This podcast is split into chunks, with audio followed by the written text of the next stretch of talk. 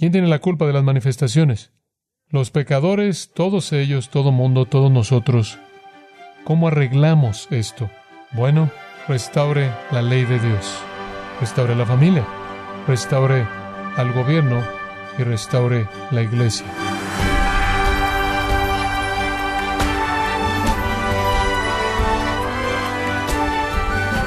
Le damos las gracias por estar en sintonía en su programa Gracias a vosotros con el pastor John MacArthur. En el verano del año 2020, las calles de Los Ángeles se llenaron de manifestantes que reclamaron justicia e irónicamente destrozaban y alteraban la paz de la ciudad. Pero ¿cómo quiere Dios que su iglesia reaccione a tales hechos de vandalismo y corrupción? Hoy el pastor John MacArthur en la voz del pastor Luis Contreras nos enseñará el llamado que Dios tiene para su iglesia en medio de una sociedad que rechaza a Dios, en el sermón titulado ¿Quién tiene la culpa por los disturbios? Aquí, en gracia a vosotros. Debido a que la humanidad es tan engañosa y es tan depravada y tan degenerada, tan peligrosa, tan destructiva, tan mortal, ¿cómo es que Dios esperaba que viviéramos esta vida con alguna medida de gozo, de valor. ¿Cómo es que Dios esperaba que mitigáramos estas pasiones pecaminosas? Para que pudiéramos civilizarnos, socializar y sobrevivir. Bueno, Dios colocó algunos refrenos en la vida humana. Ahora básicamente hay cuatro refrenos poderosos que Dios ha incorporado en la vida humana. Quiero simplemente recordarles. Uno, la conciencia. La conciencia. Sabemos que la conciencia existe porque tantas personas están llenas de culpabilidad, llenas de ansiedad, llenas de temor. ¿Por qué es eso verdad? La respuesta viene en Romanos capítulo 2. Por lo menos esa es un, una porción de la escritura que define esto en el versículo 11. Porque no hay acepción de personas para con Dios, porque todos los que sin ley han pecado, sin ley también perecerán, y todos los que bajo la ley han pecado, por la ley serán juzgados porque no son los oidores de la ley los justos ante Dios, sino los hacedores de la ley serán justificados. Después versículo 14, porque cuando los gentiles no tienen ley, pero hacen por naturaleza lo que es de la ley, estos, aunque no tengan ley, son ley para sí mismos, mostrando la obra de la ley escrita en sus corazones. Parte del ser humano es tener los cinco sentidos. Y hay otro sentido del que no hablamos, es el sentido de lo que está bien y lo que está mal el sentido de lo que está bien y lo que está mal.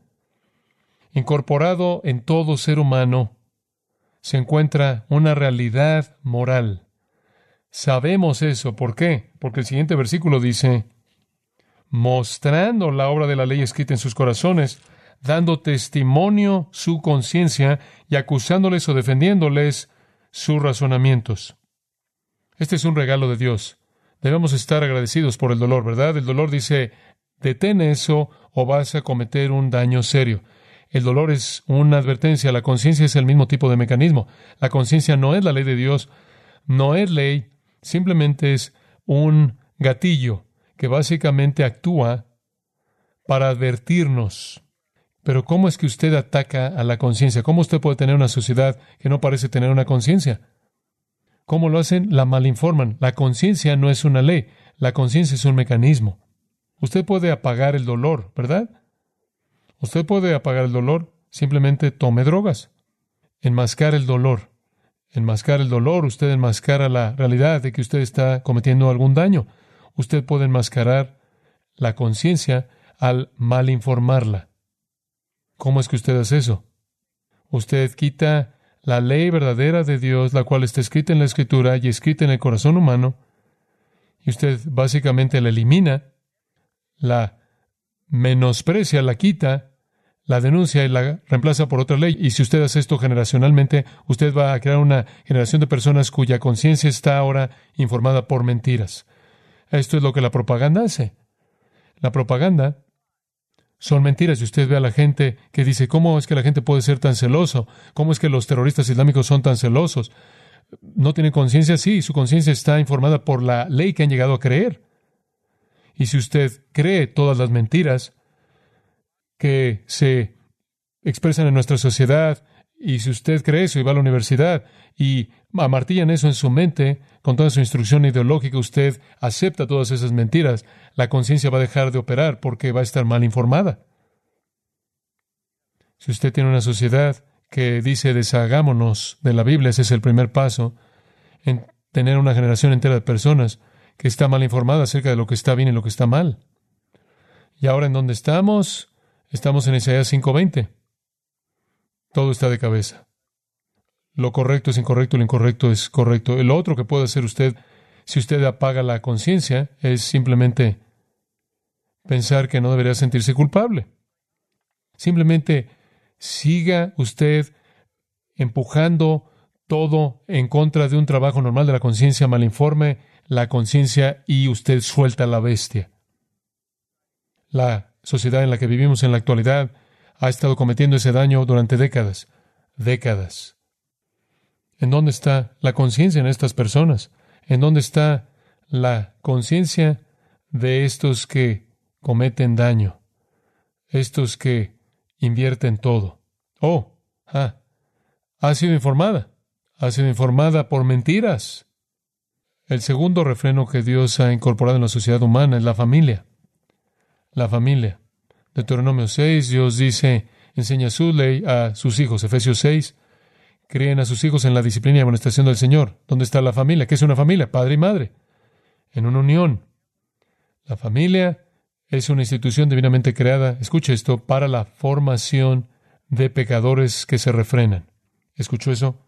La familia es la institución divinamente creada para formar a pecadores que se refrenan, quienes, mediante generaciones de moralidad, disciplina, amor, virtud y obediencia, se vuelven un beneficio para la sociedad y disfrutan de los dones de Dios y están agradecidos. Permítame volverlo a decir. La familia es la institución divinamente creada para la formación de pecadores que se refrenan a sí mismos, quienes, mediante generaciones de moralidad, disciplina, amor, virtud y obediencia, se vuelven un beneficio para la sociedad, disfrutan los regalos de Dios y están agradecidos. Entonces, usted quiere destruir una sociedad, en primer lugar, revierta la moralidad para que la conciencia no esté informada ya de manera correcta y después ataque la conciencia como una fuente ilegítima de culpabilidad y después vaya tras la familia, vaya detrás de la familia. Tengo un movimiento feminista para que los hombres básicamente sean destruidos y pierdan algún sentido de respeto y autoridad en la familia. Después mete el divorcio, mete el abuso, traiga la inmoralidad, traiga la homosexualidad, traiga la confusión de géneros, Cualquier cosa y toda cosa, toda manera posible en la que usted pueda pensarlo, destruya la familia. Y usted acaba de destrozar la institución divinamente creada para refrenar a pecadores. Entonces, cuando cualquier sociedad tiene la mayoría de sus hijos naciendo sin un padre y una madre casados en un hogar, cuando cualquier sociedad tiene a varias generaciones de personas que han rechazado a Dios y su palabra, y regularmente de manera sistemática han sido mal informados acerca de la verdad y la justicia, y cuando las realidades residuales de la ley de Dios en el corazón humano son objeto de burla y rechazados, y cuando han experimentado ningún amor aceptable, disciplina y dirección en un hogar estable, usted acaba de quitar dos refrenos monumentales de la sociedad. ¿Qué está pasando en nuestra sociedad en estos días? La Biblia dice, detén la vara y echas a perder al hijo. La conciencia tiene que ser una amenaza para la conducta mala. Los padres tienen que ser una amenaza para la conducta desobediente, rebelde. Sin eso, la sociedad va camino a un caos absoluto en las calles. Hay una tercera provisión que Dios ha presentado y es el gobierno. Entonces hablamos de autoridad personal, la conciencia la autoridad de los padres en la familia y el gobierno es la autoridad en la sociedad. La función primordial del gobierno no es bienestar. Esa no es la función primordial del gobierno. La función primordial del gobierno, de acuerdo con Pablo en Romanos 13, conforme habla en nombre del Señor mismo en el diseño del gobierno, Romanos 13 es una porción de la escritura muy, muy importante. Versículo 1. Sométase toda persona a las autoridades superiores, porque no hay autoridad sino de parte de Dios y las que hay por Dios han sido establecidas. Ninguna autoridad puede ser perfecta, pero toda autoridad es establecida por Dios. Ningún padre o madre es perfecto, pero son establecidas por Dios. Ni la conciencia ni el conocimiento de Dios son necesariamente perfectos, pero son establecidas por Dios, incluso con una medida de imperfección, para refrenar a esta bestia. Entonces, versículo 2. De modo que quien se opone a la autoridad, a lo establecido por Dios, resiste. Lo que usted está viendo en las calles es a personas que se oponen a Dios. No importa cuál sea su asunto ideológico, no me importa cuál sea lo que ellos creen que es injusto.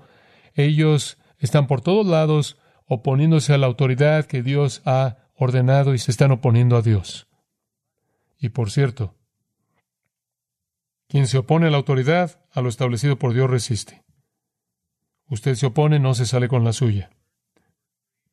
Los magistrados, versículo 3, no están para infundir temor al que hace el bien. Las cosas pasan, en los arrestos las cosas pasan, en conflictos la policía. Usted no necesita temerlos si usted mantiene una conducta buena. ¿Quieres pues no temer la autoridad? Haz lo bueno y tendrás alabanza de ella. Escuche esto. Porque el gobierno, la policía, incluso en algunos casos los soldados, son servidores de Dios para tu bien. Básicamente, son las dos personas en el Nuevo Testamento a quienes se les dice que son servidores de Dios, pastores y policías. Son servidores de Dios para tu bien. Pero si haces lo malo, teme. Sí, debes tener miedo. Porque el gobierno no en vano lleva la espada, pues es servidor de Dios, vengador para castigar al que hace lo malo. Mire, tenemos una sociedad básicamente en donde la conciencia está mal informada. Tenemos una conciencia básicamente en donde la gente ha callado su propia conciencia al decidir que son mejores de lo que su conciencia dice que son. Tenemos una sociedad que básicamente no tiene la estabilidad, ni el amor, ni la disciplina de un hogar. Y ahora están por todos lados en este país, en toda dirección, y queda en manos de la policía traer algo de orden a este caos. Estas son personas que tienen corazones malos hasta la médula. Todos somos así, pero no han sido refrenados por el Evangelio, el poder transformador de Cristo. Ahora estamos viendo lo que pasa porque Dios ordenó al gobierno la resistencia a la autoridad como rebelión contra Dios, no solo el gobierno. La resistencia debe ser castigada y cuando es castigada, están haciendo la obra de Dios. Esta es la razón por la que hay un sistema de justicia. Esta es la razón por la que es tan horrendo cuando no confiamos en el FBI, cuando no confiamos en el Departamento de Justicia, no confiamos en la gente que tiene ese poder. Si la sociedad destruye la ley de Dios, saca la Biblia, se burla de ella, la hace ilegal, en las escuelas, la sociedad hace todo lo que puede por callar a la conciencia, entonces la sociedad hace lo que puede hacer por destruir el matrimonio real, la familia, los hijos, hacen que la disciplina corporal de los hijos sea algún tipo de abuso. Entonces la sociedad tiene un paso más. Desmantela la policía, destruye el respeto hacia la autoridad, Desmantelar la policía sigue la falta de respeto. Lo que usted está viendo en estos días es como se vería o se podría ver si esta rebelión continuara menospreciando a aquellos que mantienen el orden, protegiendo a la gente buena y castigando a aquellos que hacen el mal. Estamos viendo cómo eso es atacado. De lo que jamás he visto en mi vida, hay uno más hay un refreno más. Esa es la iglesia. Y simplemente al decir eso, yo siento un dolor en mi corazón. Porque muchas de estas personas que se están manifestando en las calles se están manifestando en frente de iglesias. muchas iglesias en las comunidades de todas estas ciudades que han estado diciendo. Es muy probable que algunas de las personas que están ahí se están uniendo a esas manifestaciones en lugar de detenerlas. La iglesia, el último refreno, es crítico. Vaya Mateo 5, 13. La conciencia es la autoridad personal, la familia es la autoridad de los padres, el gobierno es la autoridad social y la iglesia es la autoridad espiritual. Únicamente voy a leer los versículos 13 al 16, Mateo 5. Vosotros sois la sal de la tierra, pero si la sal se desvaneciere, ¿con qué será salada? No sirve más para nada, sino para ser echada fuera y hollada por los hombres. Vosotros sois la luz del mundo, una ciudad sentada sobre un monte no se puede esconder, ni se enciende una luz y se pone debajo de un almud, sino sobre el candelero, y alumbra a todos los que están en casa. Así alumbre vuestra luz delante de los hombres, para que vean vuestras buenas obras y glorifiquen a vuestro Padre que está en los cielos. No solo somos un grupo aislado en un edificio cerrado, somos la sal de la tierra, somos la luz del mundo. Vosotros, enfático, plural, ustedes comenzando con sus discípulos. Aquí está la presuposición. El mundo está en un estado de descomposición, es corrupto, y el mundo es oscuro. Y aquellos que siguen a Cristo deben ser sal que retrasa la putrefacción y la luz disminuye la oscuridad. Hablemos de la sal. Esa es la única roca que usted come, por cierto, lo cual probablemente es bueno.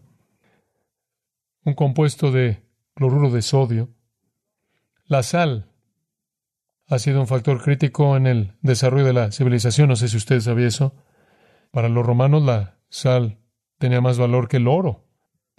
Habían caravanas que llevaban cuarenta mil camellos cruzando el desierto del Sahara para llevar sal a los mercados. La sal era un agente de preservación tan crítico, retardaba la corrupción. De hecho, la sal prácticamente determinaba la ubicación de las ciudades más grandes del mundo. La sal creó y destruyó imperios. La sal hizo que hubiera cambios de población. Todo esto debido a su poder para preservar de la corrupción.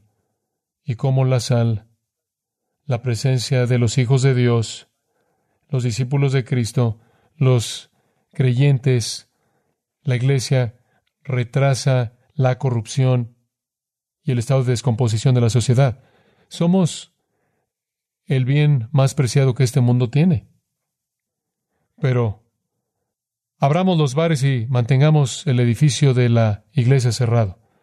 La influencia de la bondad, la influencia de la virtud, la influencia de la humildad, la influencia de la abnegación, la influencia de la bondad, la influencia de la compasión, la misericordia, la influencia del amor y más que todo la influencia de la santidad y la piedad refrena la corrupción.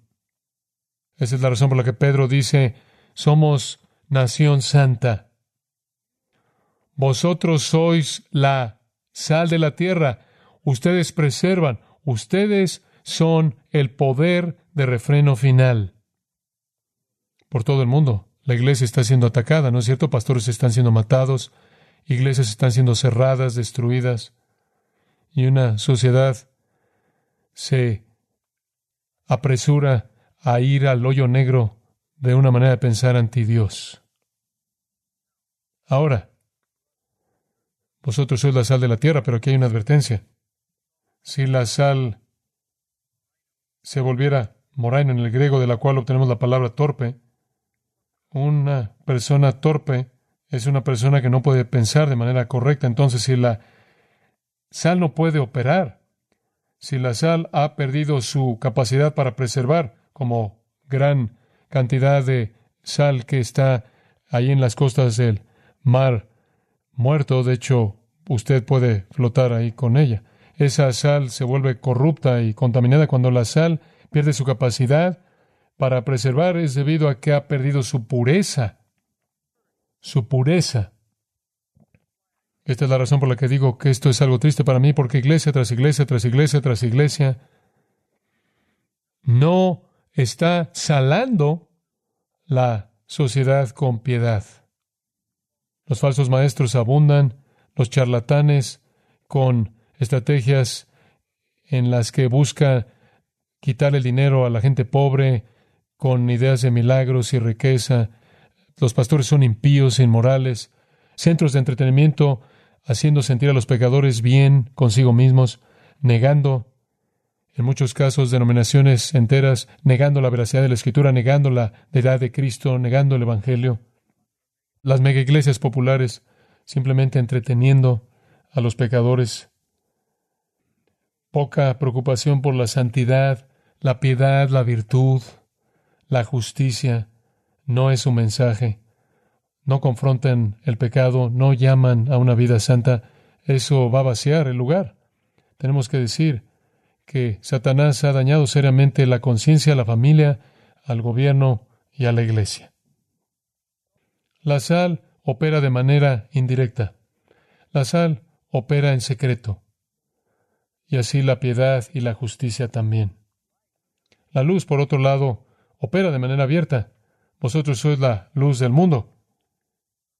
Una ciudad asentada sobre un monte no se puede esconder, ni se enciende una luz si se pone debajo de un almud, sino sobre el candelero y alumbra a todos los que están en casa. Hace un hombre vuestra luz delante de los hombres, para que vean vuestras buenas obras y glorifiquen a vuestro Padre que está en los cielos. Esta es la luz brillante de las buenas obras. Hay una influencia secreta, sutil, en la justicia, y hay un aspecto abierto de la justicia. El último refreno el último refreno colocado en la sociedad, la iglesia. Pero cuando los supuestos llamados cristianos viven vidas de pecado tratando de entretener a la gente, no viven vidas piadosas abiertamente frente a la gente, no hay refreno. ¿Quién tiene la culpa de las manifestaciones? ¿Quién tiene la culpa? Los pecadores, todos ellos, todo mundo, todos nosotros. Las familias, que no han creado a hijos virtuosos, disciplinados, en matrimonios amorosos, líderes gubernamentales débiles que no han protegido a los buenos y no han castigado a los malos, e iglesias falsas, no llenas de personas piadosas con corazones transformados que no viven vidas justas. Entonces, ¿cuál es la respuesta? ¿Cómo arreglamos esto? Bueno, restaure la ley de Dios para que la conciencia sea informada. Restaure la familia para que hijos con refreno puedan ser la próxima generación. Restaure al gobierno a su función de justicia verdadera y restaure la iglesia. ¿Va a suceder? Oramos, ¿no es cierto? Sé que una cosa va a pasar. La Biblia dice, y no puedo hablar para este país ni para este momento, pero eventualmente tenemos que enfrentar la realidad de que va a empeorar hasta que el Redentor venga y corrija todo. Y Él vendrá. Él va a levantarse. Y quizás podemos terminar, simplemente se lo leo. El Redentor vendrá a Sion. Levántate, brilla, la luz ha venido, y la gloria de Jehová se ha levantado sobre ti porque aquí las tinieblas cubrirán la tierra, las tinieblas oscuras sobre la gente, pero Jehová se levantará sobre ti y su gloria aparecerá sobre ti. Él viene. Pero antes de que Él venga, vamos a ser sacados. Y cuando seamos sacados, Pablo dice, el que lo detiene será quitado.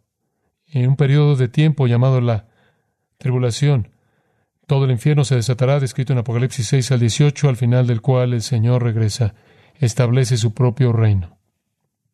Tiempos tristes, sin embargo, si tomamos los pasos de restauración, en ocasiones en el pasado Dios ha concedido avivamientos en esos pasos de restauración, regresando a la palabra de Dios, de regreso a nuestras familias, de regreso a un gobierno justo, de regreso a iglesias fieles, saludables, justas puede cambiar. Fuera de eso, empeora hasta que somos quitados el refreno final y el juicio cae y Cristo entonces vendrá. Traerá ese juicio a su fin y establecerá su reino glorioso. Por cierto, vamos a regresar con Él, amén, en ese reino. Padre, te agradecemos por tu verdad. Necesitamos la verdad. Gracias porque la has establecido en tu palabra antigua. Antigua, sin embargo, viva. Gracias por darnos la verdad. Que tú seas misericordioso y lleno de gracias a nosotros. Restaura tu palabra. Comenzando con nosotros, con predicadores y maestros fieles en iglesias, y que se esparza por esta tierra y por el mundo para tu gloria, y en tu nombre oramos. Amén.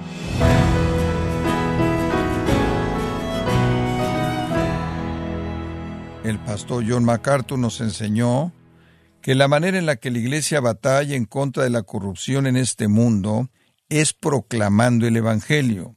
Nos encontramos en el sermón titulado ¿Quién tiene la culpa por los disturbios? aquí en gracia a vosotros. Estimado oyente, quiero recomendarle el libro El poder de la integridad, en donde John MacArthur muestra a sus lectores cómo vivir piadosamente en una sociedad que ha abandonado la mayoría de las normas morales y principios cristianos. Adquiéralo en la página gracia.org o en su librería cristiana más cercana. Y quiero recordarle también que puede escuchar y descargar este sermón, así como todos aquellos que he escuchado en días, semanas o meses anteriores, animándole a leer artículos relevantes en nuestra sección de blogs, ambos, en gracia.org. Si tiene alguna pregunta o desea conocer más de nuestro ministerio, como son todos los libros del pastor John MacArthur en español, o los sermones en CD, que también usted puede adquirir, escríbanos y por favor mencione la estación de radio por medio de la cual usted nos escucha en gracia a vosotros. Es importante conocer no solo el país y ciudad de donde usted nos escucha, sino también la radio. Para quienes contactan nuestro ministerio por primera vez, pueden solicitar una copia del mensaje de promoción sin costo alguno, un mensaje por oyente únicamente. Si usted vive en los Estados Unidos o Puerto Rico, escríbanos a Gracia Vosotros, P.O. Box 4000, Panorama City, California 91412 o puede escribirnos a través del siguiente correo electrónico radio arroba Bueno, en nombre de John MacArthur y el personal de este organismo, queremos darle las gracias por su tiempo y sintonía y queremos pedirle que no deje de orar por este ministerio como también por la estación de radio por la cual usted nos escucha de lunes a viernes. Este es su amigo Miguel Contreras, invitándole a sintonizar nuestra próxima edición para que juntos continuemos desatando la verdad de Dios un versículo a la vez. No se lo pierda, aquí en Gracia a Vosotros.